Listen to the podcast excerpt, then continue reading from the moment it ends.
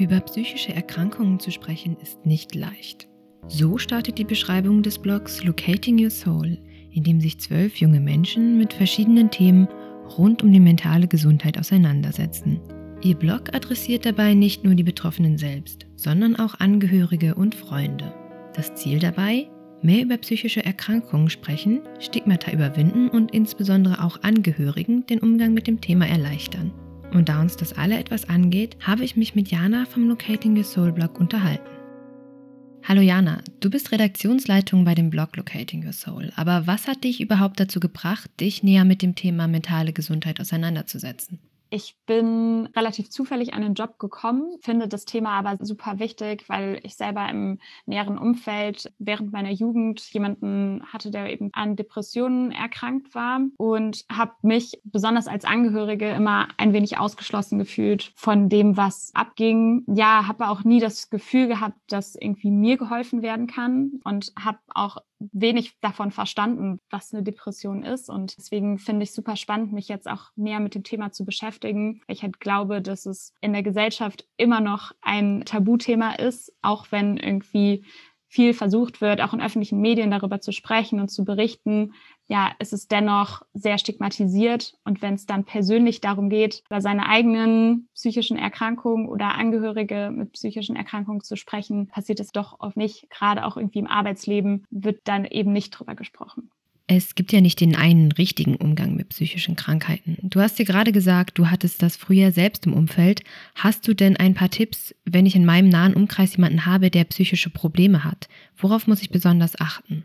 Ich glaube, ich würde als erstes tatsächlich sagen, dass es super wichtig ist, auf seine eigenen Grenzen zu achten und zu gucken, okay, wie weit kann ich überhaupt jemandem helfen? Das heißt, wenn man irgendwie merkt, okay, ich fühle mich überfordert oder ich bin frustriert oder auch wütend, so dann sind das alles Gefühle, die sind voll okay. Und genau, man muss halt einen Umgang für sich mitfinden und auch wirklich irgendwann sagen, okay, nee, das ist meine Grenze und ich sage jetzt nein. Wenn jemand wirklich ernsthafte psychische Probleme hat, dann kann man da nicht alleine helfen, sondern da hilft nur, sich professionelle Unterstützung zu suchen.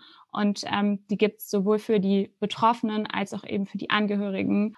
Dass das Ganze auch die eigene Psyche belasten kann, hast du ja gerade schon angesprochen. Seine eigenen Grenzen kennen ist da schon ein gutes Stichwort. Was kann ich sonst noch tun, wenn ich merke, das betrifft mich selbst doch ziemlich stark?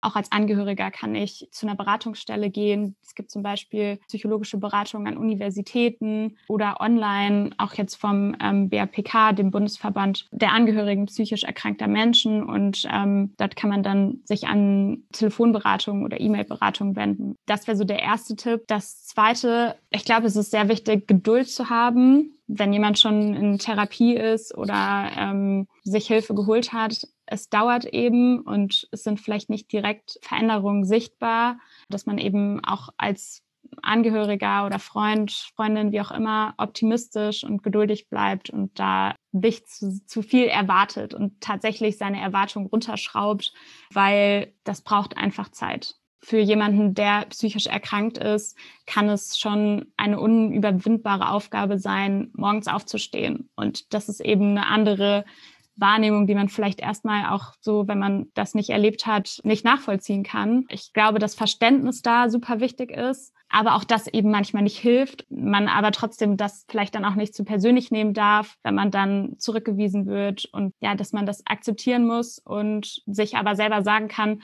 das ist nicht meine Schuld. Jetzt haben wir ja auch schon einige hilfreiche Tipps gehört. Gibt es denn noch was, was du vielleicht auch aus persönlicher Erfahrung gerne noch mit auf den Weg geben möchtest?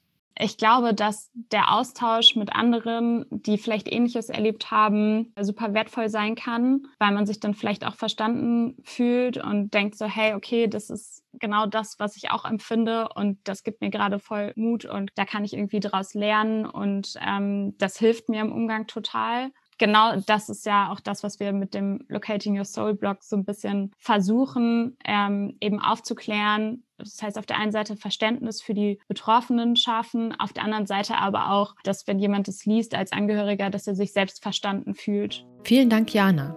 Es ist und bleibt kein einfaches Thema. Trotzdem hat Jana einige Dinge genannt, die es vielleicht ein bisschen einfacher machen können.